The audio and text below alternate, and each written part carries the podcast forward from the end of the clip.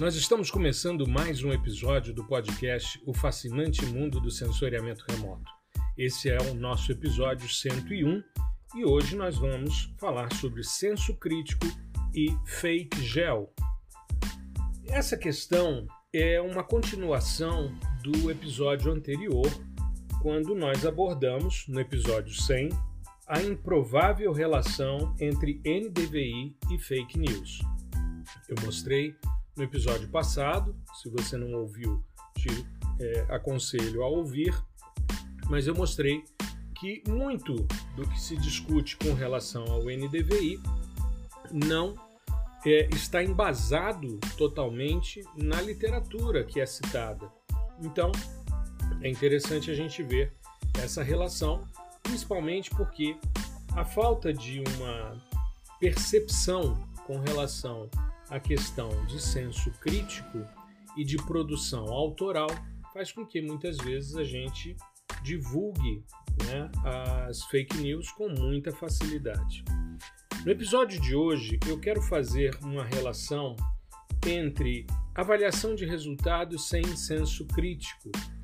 E eu vou citar alguns exemplos que eu vivi ao longo da minha carreira, para depois a gente falar sobre essa questão do fake gel, uma, uma tendência que é a parte do deepfaking satellite image, que é baseado num artigo que foi publicado esse ano né, por um grupo de pesquisadores é, de universidades norte-americanas. Pois bem, primeira coisa que eu queria chamar a atenção é com relação à falta de compreensão quando a gente não conhece a literatura que embasa o, os trabalhos que a gente vai fazer. Então, eu vou citar um exemplo aqui. Durante muito tempo, é, eu trabalhei com sistemas de informação geográfica. Eu diria que praticamente o meu mestrado todo, né, esses dois anos do mestrado, um pouco mais, eu trabalhei exclusivamente com SIG. E trabalhei no mestrado com modelagem matemática de erosão, utilizando sistemas de informação geográfica. Naquela época, é, começavam a a ter nos SIGs as oportunidades de utilização de dados matriciais. Até então, tudo era feito com dados vetoriais. E PDI, né, processamento digital de imagens, aí sim era feito com é, dados é, matriciais ou raster. Né? Pois bem, um dos, uma das equações mais utilizadas para estimar a erodibilidade dos solos, que é um fator inerente ao solo, ou seja, dependendo de suas características físicas e químicas, um solo será mais erodível do que outro. E isso pode ser estimado, mas foi obtido por meio de observações em parcelas padrão.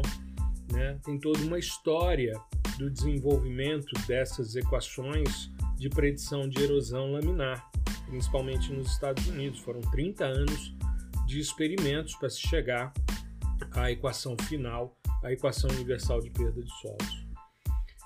E quando você pega uh, os artigos que citam o método do nomograma de Wishmeyer, que é um método bastante interessante, um nomograma é um gráfico que te permite, a partir das variáveis, estimar uma outra, no caso a erodibilidade, os autores sempre diziam que o nomograma superestimava a erodibilidade.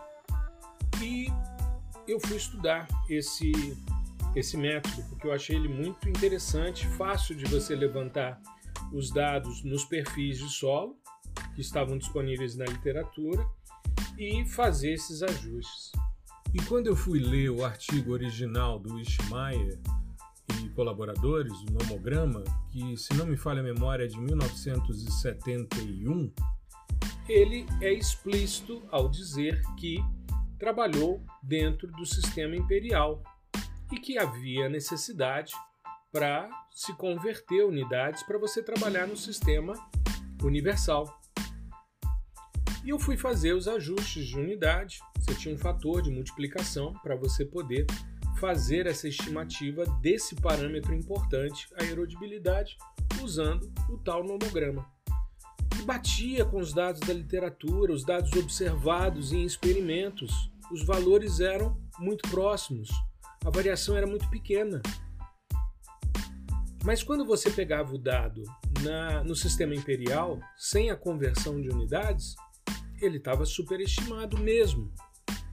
E aí eu comecei a perceber isso logo nos anos nos anos 90, quando eu fui fazer mestrado, né? Eu comecei o mestrado em 95, né? Eu comecei a perceber que a questão era compreensão do que os caras tinham feito.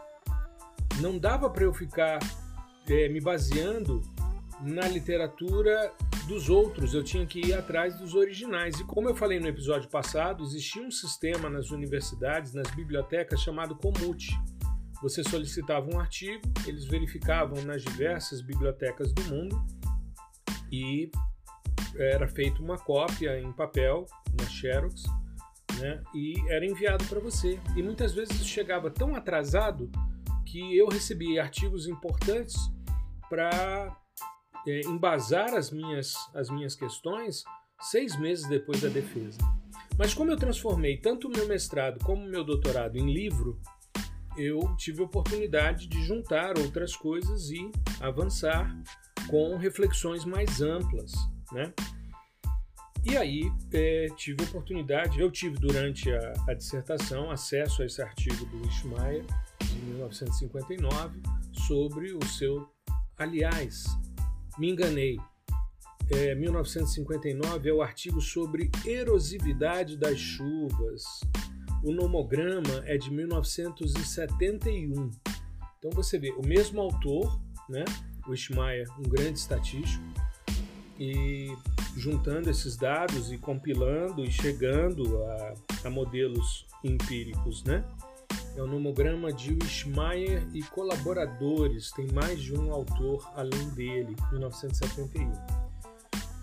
Bom, uma outra coisa interessante que eu pude perceber né, de problemas, ainda nessa temática de erosão, é que os americanos, para entender a, a dinâmica da, do processo de erosão laminar, eles criaram cerca de 8 mil parcelas de erosão, parcelas padrão, e ficaram coletando esses dados durante 30 anos, isso em loco, né? E chamaram um cara que era um pedólogo, o Smith, e o Ishmael, que era um estatístico, para juntar essas questões e fazer essas, esses ajustes, esses, essas adaptações e organizar um modelo preditivo do processo erosivo. E eles publicam então, em 1978, a conclusão de todo esse estudo, no qual eles apresentam a equação universal de perda de solos, conhecida como USLE, que é a sigla em inglês de Universal Soil Loss Equation. Uma coisa que é interessante é que depois que a, a USLE começou a ser utilizada em SIG, a equação ela é formada por alguns parâmetros. Vamos lá. O que o Ishmael e Smith propuseram em 1978 foi uma equação que dizia o seguinte: que a perda de solo por erosão laminar era uma relação da erosividade da chuva, da erodibilidade dos solos, do comprimento das encostas, da declividade das encostas, do uso e manejo e das práticas conservacionistas. Muito bem, são seis parâmetros, mas é um modelo empírico, ele não é desassociável. Você não faz um pedaço e outro, tá? Mas o que, que começou a aparecer quando os autores começaram a utilizar essa equação em sistemas de informação geográfica? Eles pegavam o fator erosividade, erodibilidade, comprimento de rampa e declividade e chamaram isso de potencial natural de erosão. PNE. E o CP, que seria o uso e manejo e as práticas conservacionistas de potencial antrópico de erosão. Muito bem. Existem vários ajustes que foram feitos ao longo do tempo para se utilizar essa equação. Mas uma questão interessante da gente analisar. A equação é a multiplicação de todos esses parâmetros, certo? Muito bem, vamos fazer uma leitura juntos aqui. Se eu pegar o potencial natural de erosão, como alguns autores propõem, você tem um valor que é a multiplicação de RKLS. Esses quatro parâmetros eles geram um, um valor específico, tá? Em toneladas por hectare ano. ICP é adimensional, ou seja, uso e manejo de práticas conservacionistas são valores adimensionais e foram chamados de potencial antrópico. Só que vamos pensar comigo aqui, ó. CP na pior condição, que é solo exposto, sem nenhuma prática conservacionista, plantio morro abaixo, né, no sentido da encosta, ele tem valor 1. Então, pior situação é 1. E quando você adota usos que têm uma pegada mais de protecionismo, quando você adota práticas conservacionistas para evitar o processo erosivo, na melhor condição, que é uma floresta preservada né, e com todas as práticas previstas para evitar o processo erosivo, esse valor tabulado é de 0,00004, tá? 0,00004. Então veja só, se é uma equação que multiplica, eu estou vindo com um valor da multiplicação dos quatro primeiros valores, e quando eu chego na participação antrópica, na pior situação eu mantenho o valor, porque eu multiplico por 1. E na melhor situação, eu reduzo o valor em muito, porque eu estou multiplicando por um valor que é 0,00004. Por que, que eu estou batendo nesse dado, gente? Por que, que eu estou falando sobre isso? Porque se você desmembrar um modelo empírico como a equação universal de perda de solo e for fazer isso em SIG e chamar isso de potencial natural de erosão, você vai chegar à conclusão que a erosão natural é muito pior do que a erosão causada pelo homem, pelas ações antrópicas. É de uma de uma imprecisão, de uma incerteza, de uma coisa completamente sem sentido. É você dizer que se você não mexer numa área e deixar ela do jeito que ela está, ela vai erodir mais do que se você arrancar a vegetação e plantar no sentido morro abaixo. Tá vendo? Não faz sentido. Mas por que, que as pessoas faziam isso? Porque não siga. Se você pegar, por exemplo, é, produção de banana e quilômetro asfaltado e cruzar uma coisa com a outra, você chega a um resultado. Pode ser que não signifique nada, pode ser que seja uma incoerência conceitual e metodológica. Mas o modelo empírico não se desmembra. Até porque você não pode pegar CP e dizer que isso é um potencial antrópico de erosão, porque senão você tem os valores variando de 1 a 0,00004 e isso é adimensional. Como é que você vai chamar de potencial de erosão? Erosão é toneladas por hectare por ano. Então, a gente não pode desmembrar isso. Só que já vi muito trabalho dessa forma. Aliás, eu queria contar uma historinha para vocês com relação a essa questão. Num evento de solos nacional que ocorreu nos anos 90, eu não vou dizer qual, nem o ano para não ficar uma coisa chata, e nem quem promoveu, mas era um evento nacional, ou seja, de uma dimensão muito grande eu escrevi um artigo sobre reflexões sobre limitações metodológicas e conceituais da aplicação da equação universal de perda de solos em sistemas de informação geográfica e submeti ao evento. Tive o trabalho recusado na, na sessão de solos, né, na parte de conservação de solos, e o argumento que me foi dado pelo presidente da sessão é de que meu trabalho não podia ser considerado científico porque não tinha trabalho de campo. Eu fiz um, um arrazoado questionando e dizendo então que todos os trabalhos filosóficos não poderiam ser considerados científicos, então, porque eles não tinham trabalho de campo. Assim como vários trabalhos da área de ciências sociais aplicadas também que não tinham trabalho de campo e que eram reflexões conceituais, filosóficas, metodológicas, não se poderia ser considerado científico. Claro que isso não deu em nada, eu pedi o meu dinheiro de volta da inscrição e não fui ao evento e não participei do evento. Depois eu peguei os anais, recebi os anais, um amigo trouxe para mim. E quando eu fui ver as publicações do indivíduo que havia assinado a carta de recusa do meu trabalho, a maioria dos trabalhos que ele estava apresentando era justamente sobre potencial natural de erosão, fazendo a multiplicação RKLS e chamando isso de potencial natural, ou seja, eu estava expondo o que o, o coordenador da sessão estava defendendo. E por isso meu trabalho foi considerado não científico por não ter é, trabalho de campo. Depois, anos depois, eu tive a oportunidade de publicar num livro é, sobre diagnóstico ambiental de erosão laminar e eu fiz um capítulo mais no final sobre essas limitações conceituais e metodológicas da aplicação da equação em sistema de informação geográfica. Isso com estudo, inclusive mostrando né, que fazendo o cálculo e mostrando numa área experimental em que a gente pegava uma unidade de conservação de uso restrito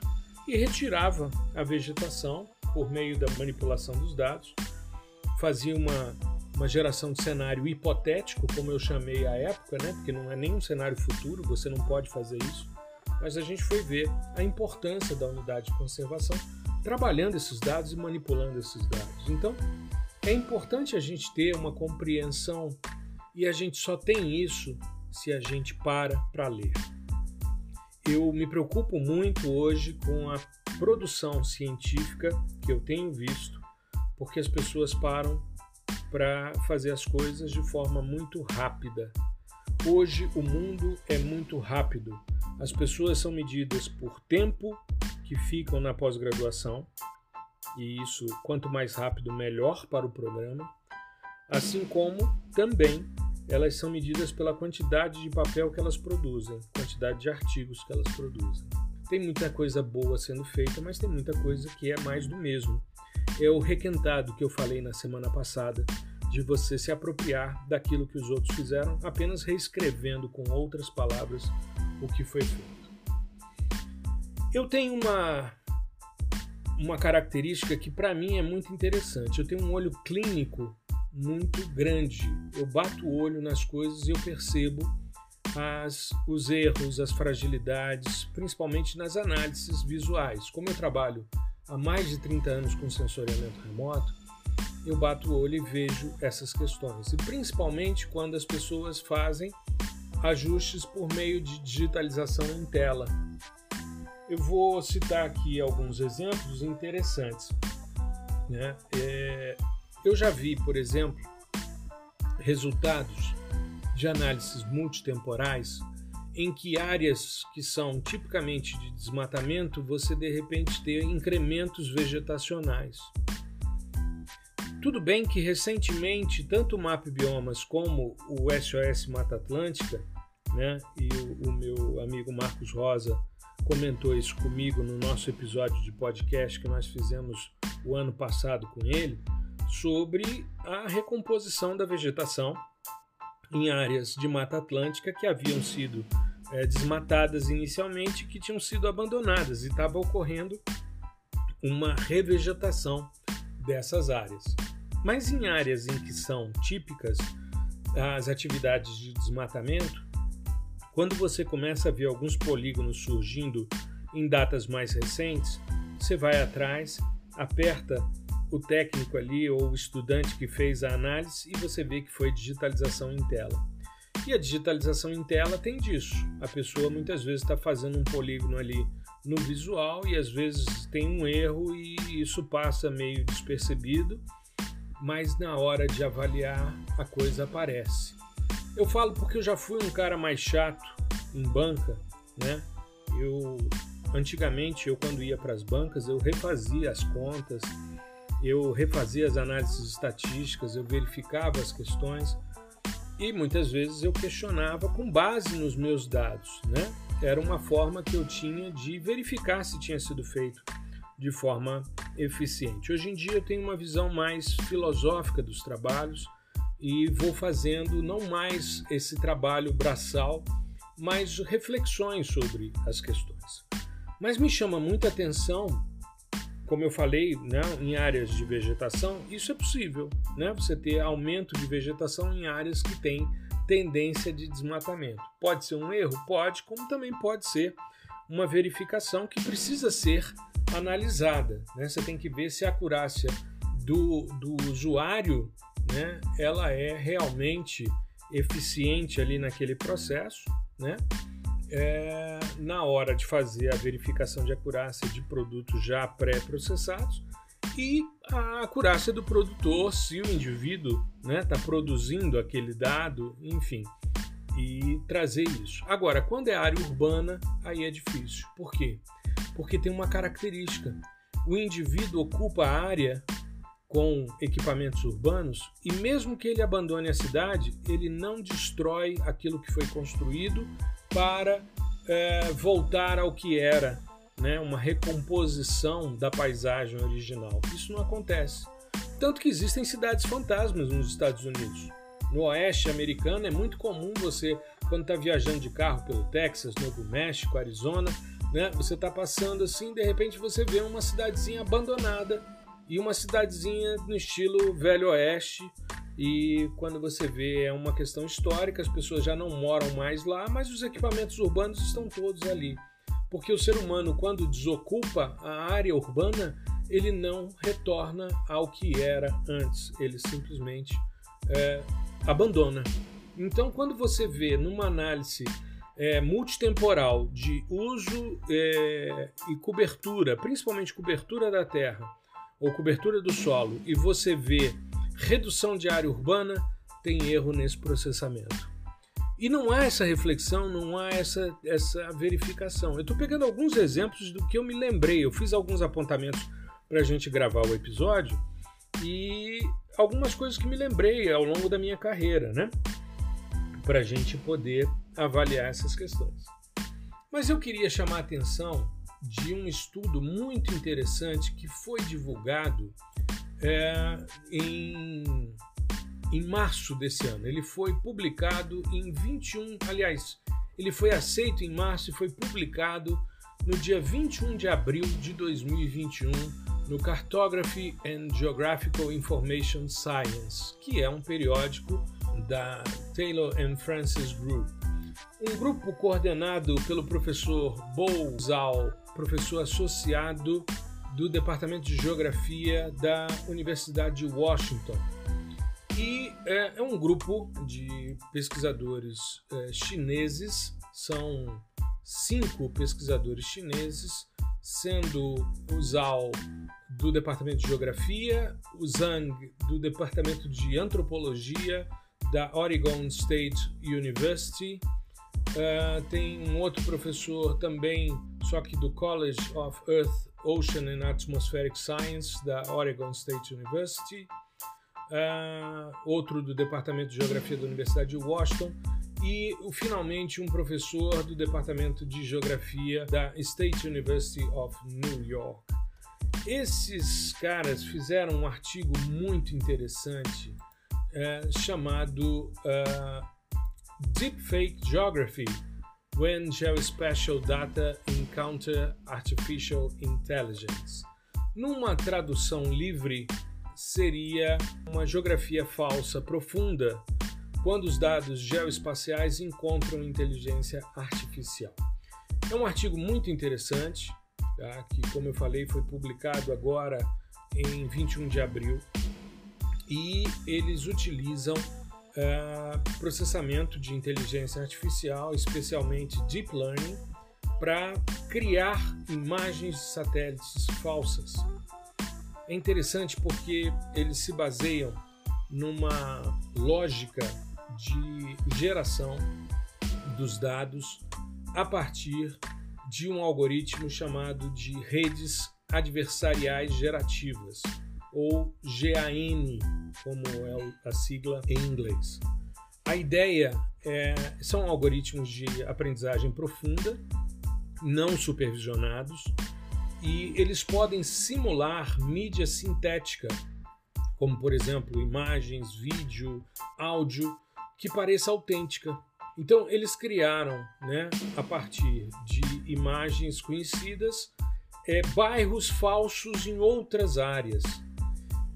Processo de treinamento, esse gerador, né, esse, esse GAM, ele cria um espaço latente de conjuntos de dados e em seguida ele avalia se esses dados são qualificados para satisfazer critérios de características estatísticas das áreas a serem avaliadas.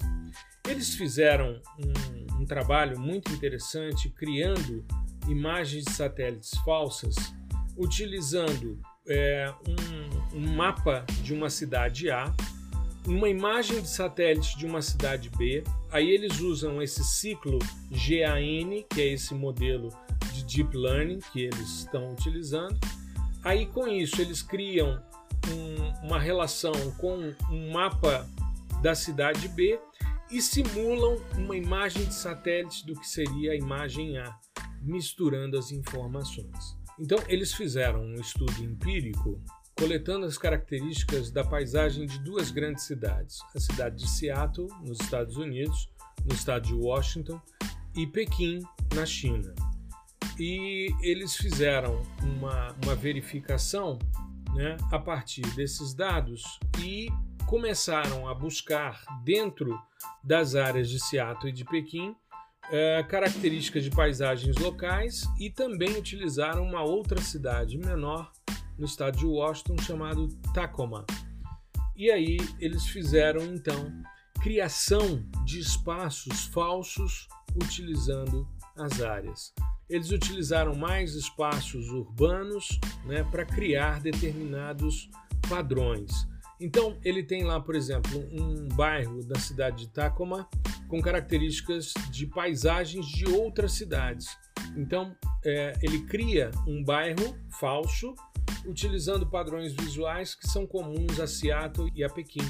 Esse mesmo grupo, esse mesmo pesquisador, Zhao, ele já tinha um outro artigo sobre é, detecção de localização falsa né, falsificar intencionalmente a localização real de alguém em redes sociais, usando deep learning. Né? Então, isso é uma coisa que chama muita atenção, porque nós vivemos no mundo hoje. O Carl Sagan, numa obra fantástica que eu recomendo a leitura a todos vocês, chamado O Mundo Assombrado pelos Demônios, ele fala sobre explicações pseudocientíficas e místicas que ocupam os espaços de comunicação. Veja, Carl Sagan fez essa proposição há bastante tempo, né? A primeira edição desse livro, a publicação dele é de 2006, né? E ele traz aí toda uma discussão sobre o pensamento científico, sobre uh, como as pessoas é, podem utilizar ataques de falsas ciências e concepções as mais irracionais para tentar, de certa forma, combater o método científico. Então, a gente é, se depara já com isso há bastante tempo, mas atualmente a gente vive um mundo em que a gente não pode falar determinadas coisas. O nível de, de atitudes policialescas é muito grande. Eu vou dar um exemplo. Eu fiz um, um webinar recentemente, na semana passada, sobre sequestro de carbono na Amazônia. De repente eu recebo uma mensagem de uma pessoa que me segue nas redes sociais, muito agressiva. E logo em seguida, no outro dia, eu recebo uma mensagem do dono da conta dizendo que a conta havia sido é, invadida e que estavam propagando é, mensagens é, agressivas e, e, e, e, mensagens de teor político é, agredindo pessoas, inclusive a mim. Então ele entrou em contato comigo para me avisar que havia sido hackeado.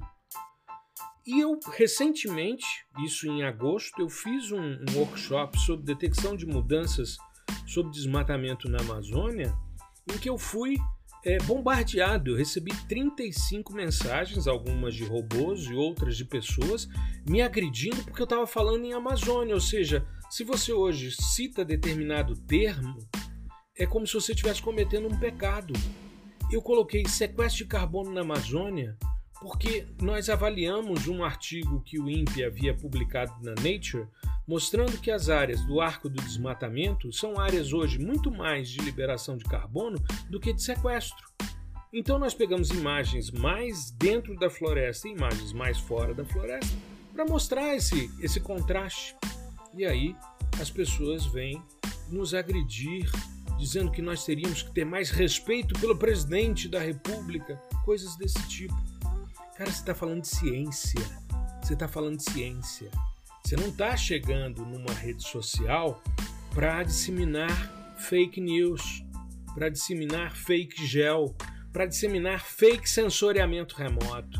Você está dentro de uma rede social para tentar iluminar as pessoas para a necessidade de trabalhar com ceticismo e admiração pelo conhecimento.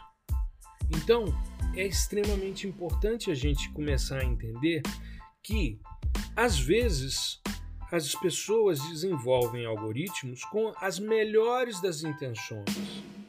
Eu fiz um post ontem nas redes sociais, nos stories e no Reels. Eu me botei num traje espacial como se eu estivesse em Marte. Isso é um fake gel. Não, eu não estou criando uma área como o professor da Universidade de Washington salienta, inclusive já criou sistemas para verificar se as imagens que estão circulando são imagens que são verídicas ou não. Mas recentemente, lendo é, uma, uma informação sobre o Conselho Nacional de Justiça, que eles é, preferem que os laudos sejam feitos embasados em imagens de sensoriamento remoto devido à seriedade dos dados. Então veja que, de repente, um, um documento, um instrumento como esse, uma imagem de satélite, que tem uma importância muito grande, que é prova judicial, se isso começa a ser falsificado, é muito complicado. É claro que quando eu coloco uma imagem minha em Marte, eu estou dentro de uma questão da brincadeira, do lúdico, de utilização de filtros de redes sociais para brincar como se lá eu estivesse. Mas quando as brincadeiras saem desse nível e passam a ser é, visando determinadas ações, a coisa fica muito complicada. Então imagine a seguinte situação: você hoje está avaliando o desmatamento numa terra indígena, um desmatamento ilegal numa terra indígena. Aí você prepara um laudo, mostra isso daí. Mas de repente o outro lado utilizando-se, por exemplo, é, deepfaking satellite image ou imagens de satélites falsas profundas a partir de algoritmos de aprendizado profundo, deep learning, chegam com a imagem falsa e dizem: olha, não houve desmatamento. Então, entendam, a gente precisa ter muita seriedade e muito senso crítico ao analisar os dados que estamos avaliando. A minha sugestão é sempre, sempre vá atrás das fontes originais. Não é perda de tempo você buscar a verdade em relação àquilo que está sendo dito. Não é perda de tempo você ler o artigo. Eu vou te dar um exemplo com relação a esse artigo do professor Zal. Saiu uma matéria num canal de divulgação científica em 28 de abril. O artigo foi publicado dia 21, ou seja, sete dias depois, havia uma matéria muito bem escrita num canal, num blog que eu é, acompanho, né, que fala sobre ciência. Muito bem. Uh, a Universidade de Washington também divulgou né, o trabalho do professor é, numa matéria, mas é sempre uma matéria escrita né, por jornalistas e eu já tive a oportunidade de ter a minha fala desvirtuada por uma compreensão equivocada. Às vezes, problema meu mesmo de comunicação. Mas eu hoje tenho uma característica: eu sempre peço ao jornalista que me entrevista que me mande as perguntas por escrito para eu responder por escrito. E se não for possível pela agilidade, que eu possa ler e depois, caso haja necessidade de alteração, que eu possa assim fazer. Como foi agora recentemente, né? Nós tivemos uma matéria sobre o desmatamento em unidades de conservação e houve um ponto que não coincidia com aquilo que eu tinha dito. Eu entrei em contato com o jornalista e pedi que fizesse alteração, como era no site, ele alterou na hora, ficou tudo certo. Então é muito interessante. Mas é interessante a gente pensar que áreas desmatadas, áreas queimadas, áreas de passivos ambientais podem ser mascarados com esse tipo de dado. Se você quer entender, por exemplo, o artigo do professor Zal, leia o artigo do professor Zal. Né? Entre no site, verifique. Ele não é um acesso gratuito, mas nós temos hoje portal periódicos CAPS que nos abre uma perspectiva muito grande. Né? Então a gente tem como é, chegar até o autor né, é, por meio de fontes corretas e inclusive com o e-mail dele. Você pode mandar uma mensagem solicitando uma cópia do artigo e ele com certeza vai passar para você como é comum que façamos. Então é extremamente importante que tenhamos isso muito claro. O senso crítico é fundamental para que as fake gel não se difundam com tanta intensidade. É claro que vivemos num mundo em que a inteligência artificial cada vez caminha mais em direção à perfeição. Mas é importante que nós tenhamos controle para que as coisas sejam usadas de boa fé e não para é, propósitos ilícitos. Eu vou só fechar com uma questão como essa.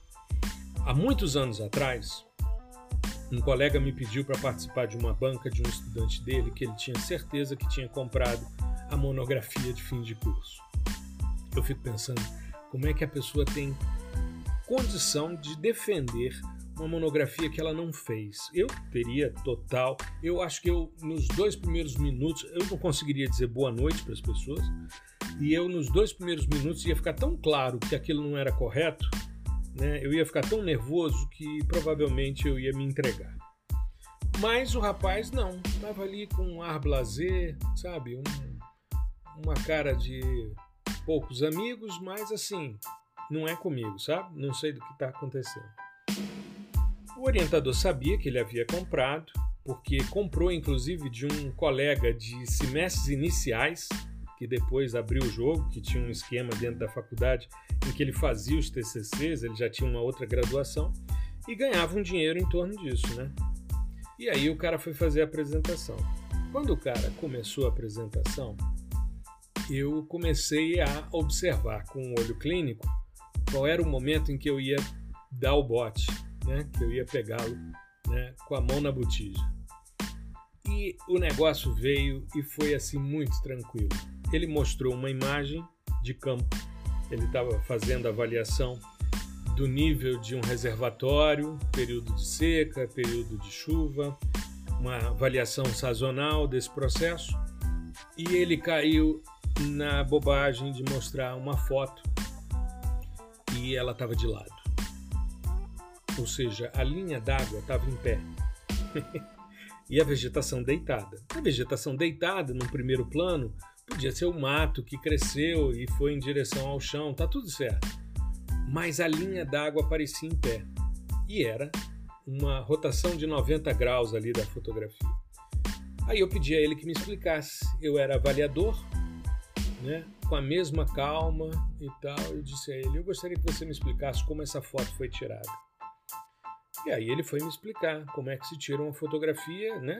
E, e e o nível de explicação dele, é, de certa forma, é, subestimava a minha inteligência, sabe? Ele estava tentando subestimar a minha inteligência. E eu olhando aquela fotografia em pé, ali e tal. Aí eu disse a ele: Foi você que tirou essa foto? Foi. Como é que você posicionou e tal? Não, eu fiz assim, eu fiquei desse jeito, abri as pernas para ter maior mais estabilidade, fotografei assim e tal, não sei o quê. Eu falei, essa foto tá deitada, tá rotacionada. Ele disse, não tá não, professor. Eu falei, tá, tá sim. E ele estava projetando ela num quadro branco, sabe? Ele não, tinha uma tela, né? Mas atrás tinha um quadro branco. Aí eu pedi licença a ele, falei, deixa a imagem aí projetada. Ele disse, pois não. Aí eu tirei a tela né, de projeção e fui para o quadro branco com uma caneta de quadro branco. E comecei a desenhar. Falei, olha, aqui está a sua vegetação, concorda? Concordo. Tá, aqui tem tal feição. Tudo bem? Tudo bem. Agora me explica como é que você conseguiu colocar água em pé. Ele, não, não está em pé não. Eu fiz o risco, mostrei. Está aqui, ó. Está aqui. Então, naquele momento, ele não tinha mais o que dizer. Eu disse: Você não sabe o que fez, porque não foi você que fez.